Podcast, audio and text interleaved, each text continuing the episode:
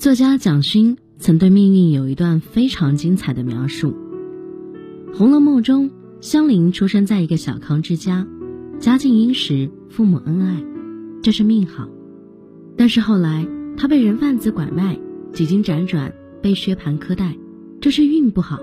一个人这辈子想要有福气，除了命之外，必须有运的加持，不然能力再强，出身再好，也无济于事。而人若是走大运，一般会有这几个征兆：第一，千万不要唉声叹气。老话讲“一叹穷三年”，没事总是唉声叹气的人，一般都没什么好运气。万事万物都是人本身的映射，你乐观，事就乐观；你悲观，事就悲观。《红楼梦》里，贾政有个侧室叫赵姨娘，赵姨娘是丫鬟出身。被贾政看上，从仆人变成半个奶奶。按理说，这些丫鬟属她最幸运，但是她却老觉得别人对她不好，每天抱怨这个抱怨那个，抱怨儿子不给自己长脸，抱怨闺女不给自己撑腰，抱怨凤姐给自己找麻烦。时间长了，儿女都不待见她。她自己本是贾府的奶奶，日子过得还没有下人舒服，反而是刘姥姥，家里过得清苦无比。却还能苦中作乐，和大家逗乐解闷，把日子过得津津有味。一切福田不离心地，你心里阳光，自然晴空万里；你心里阴暗，自然阴云密布。我们每个人都是自己内心的主人，也是自己生活的主人，切莫唉声叹气，保持开朗的心态，才能有好运降临。第二呢是不闻是非，不道长短。人生十件祸事，八件都出在嘴上。如果一个人能管住自己的嘴，不要胡说乱说，这辈子才能算是有福气。隋朝有个人叫贺若弼，朝臣里数他话最多。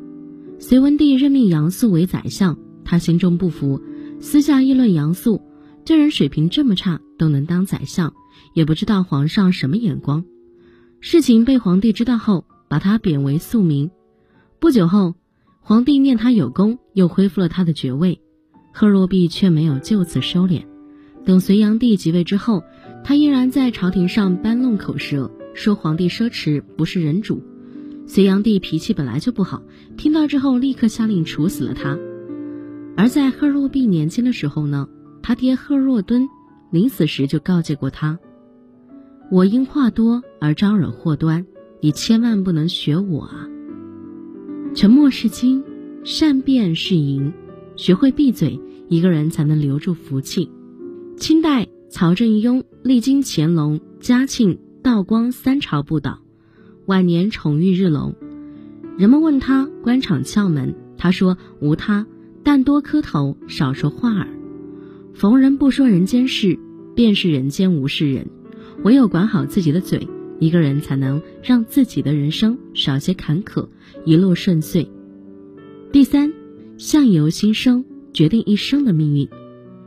在这个看脸的时代里啊，相貌变得越来越重要，他们可以轻而易举地获取信任和喜爱。这不是迷信，而是人生来的本能。相由心生，一个人的长相就是一个人内心的折射。懦弱的人低垂着脸，神情瑟缩。狂傲的人高昂着头，用鼻孔看人；懒惰的人整日没精打采，眼睛困得好像睁不开。善于钻营的人总是眉梢轻挑，透露出精明算计。我们常说这个人长得面善，意思就是性情温和的人，只看脸便给人一种如沐春风的感觉。你的性格是什么样，脸上都能看得出来。《礼记》有言：“有深爱者必有和气。”有和气者必有愉色，有愉色者必有婉容。修好自己的心，管好自己的脾气，时间久了，容貌气质自然端正大方。内在是什么样，外表就会是什么样。修好一张脸，享好一世运。第四，心存感激，懂得利他。苏菲的世界中说，没有人天生就该对谁好，所以我们要学会感恩。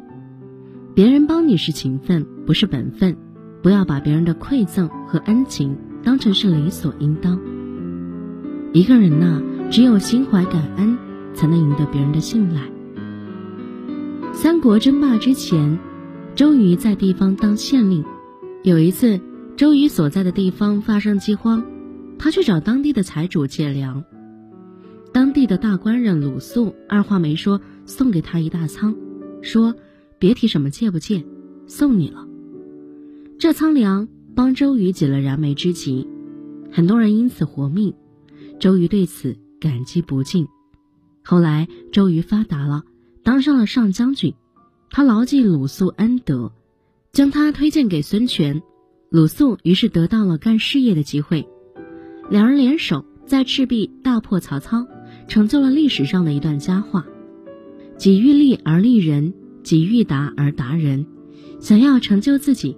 先要成就别人，对于别人的困境慷慨援手，对于别人的帮助学会感恩，只有这样，善意才能流转起来，日子才能越来越好。古人云：“祸福无门，为人自招。”人的好运不是外面凭空而来的，而是自己修来的。一个人的命再好，后天若不懂得努力修身，也只是一事无成。参透这四个走大运的征兆，躬身实践，人生自然改变。